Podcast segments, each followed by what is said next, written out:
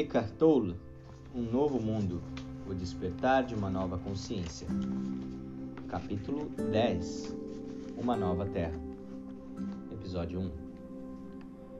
Os astrônomos descobriram evidências para sugerir que o universo começou a existir 15 bilhões de anos atrás, numa explosão gigantesca e que vem se expandindo desde então. Além disso, sua complexidade está aumentando o que o torna cada vez mais diferenciado. Alguns cientistas postulam também que esse movimento da unidade para a multiplicidade acabará se revertendo. O universo vai parar de se expandir e começar a se contrair outra vez, até finalmente retornar ao não manifestado, a condição do nada de onde veio. E talvez repita os ciclos de nascimento, expansão, contração e morte por vezes seguidas. Com que propósito? Afinal, por que o universo se dá a todo esse trabalho de existir?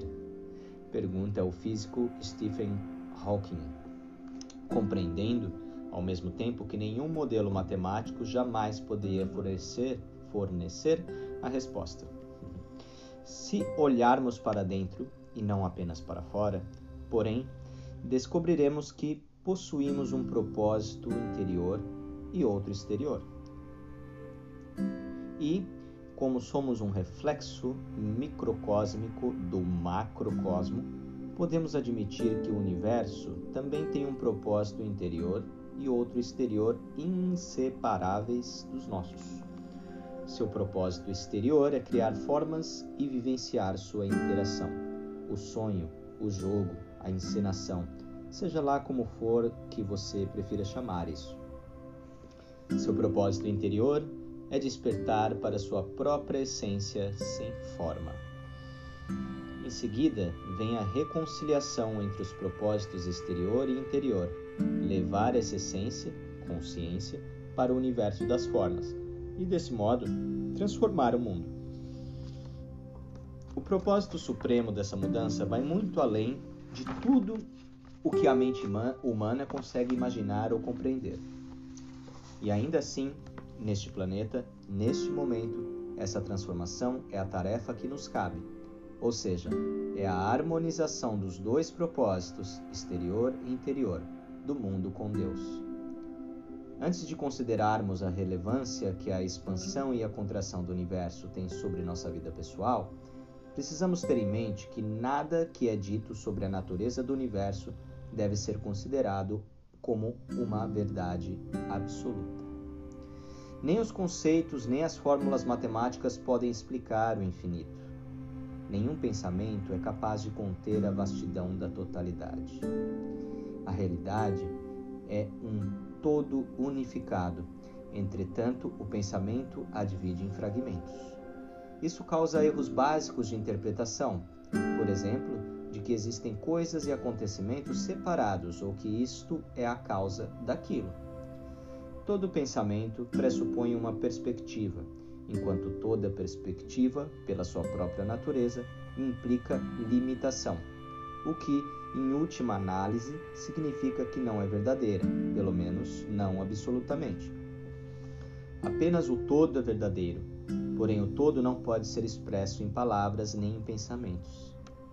De uma perspectiva distante das limitações do pensamento e, portanto, incompreensível à mente humana, tudo está acontecendo agora.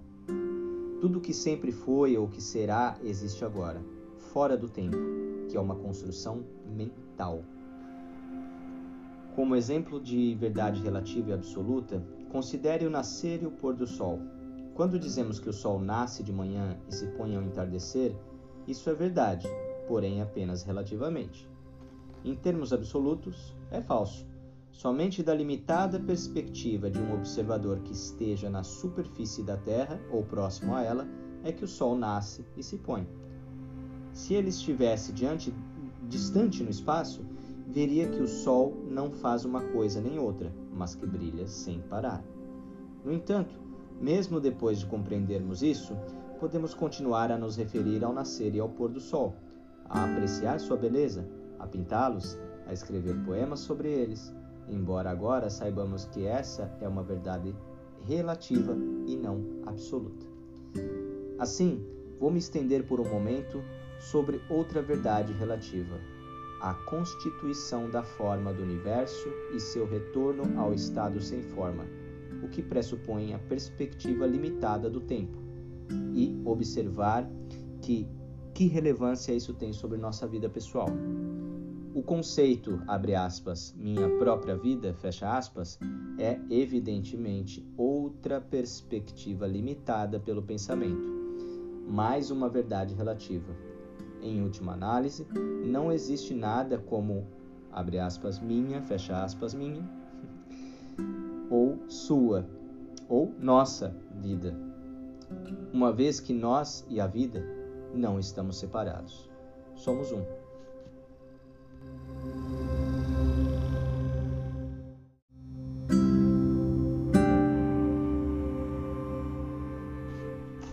Uma breve história da nossa vida. A ida do mundo em direção à sua forma manifestada e seu retorno ao não manifestado, sua expansão e contração, são dois movimentos universais que podemos chamar de a saída de casa e a volta ao lar. Ambos se refletem em todo o universo de muitas maneiras, como na incessante expansão e contração do coração, assim como nos atos contínuos de inspirar e expirar. Também se revelam nos ciclos do sono e da vigília. Toda noite, sem sabermos, retornamos para a origem não manifestada de toda a vida, quando entramos no estágio do sono profundo, sem sonhos, e depois, revigorados, ressurgimos pela manhã. Esses dois movimentos, a saída e o retorno, estão também espelhados nos ciclos de vida de cada pessoa. A partir do nada, por assim dizer, nós, entre aspas, de repente aparecemos neste mundo o nascimento é seguido da expansão.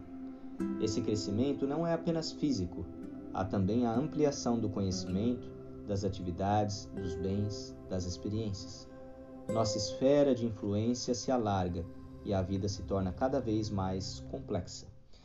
Esse é o momento em que estamos especialmente preocupados em encontrar ou perseguir nosso propósito exterior. Em geral, há um aumento correspondente do ego, que é a identificação com todas aquelas coisas que mencionei. Com isso, a identidade da nossa forma torna-se cada vez mais definida. Esse é ainda o período em que o propósito exterior, o crescimento, costuma ser usurpado pelo ego, que, ao contrário da natureza, não sabe quando parar na sua busca por expansão e tem um apetite voraz por mais. Assim, justamente quando pensamos que conseguimos o que queremos ou que pertencemos a este lugar, o movimento de retorno começa. Talvez as pessoas próximas a nós, as que fazem parte do nosso mundo, comecem a morrer. Nossa forma física se enfraquece, nossa esfera de influência encolhe. Em vez de nos tornarmos mais, passamos a ser menos. E o ego reage a isso com crescente ansiedade ou depressão é o início do movimento de contração do nosso mundo. E podemos achar que não temos mais o controle sobre ele. Em vez de agirmos sobre a vida, agora é ela que age sobre nós, reduzindo pouco a pouco o nosso mundo. A consciência que se identificava com a forma está vivenciando o acaso, a dissolução da forma. Então, um dia, nós também desapa desaparecemos. Nossa poltrona continua no lugar, Porém, já não nos sentamos mais nela. Ali existe somente um espaço vazio. Voltamos para o lugar de onde partimos apenas alguns anos antes. A vida de cada pessoa, de cada forma de vida, na verdade, representa um mundo, um modo exclusivo pelo qual o universo sente a si mesmo. E, e quando nossa forma se dissolve, um mundo chega ao fim, um dos incontáveis mundos.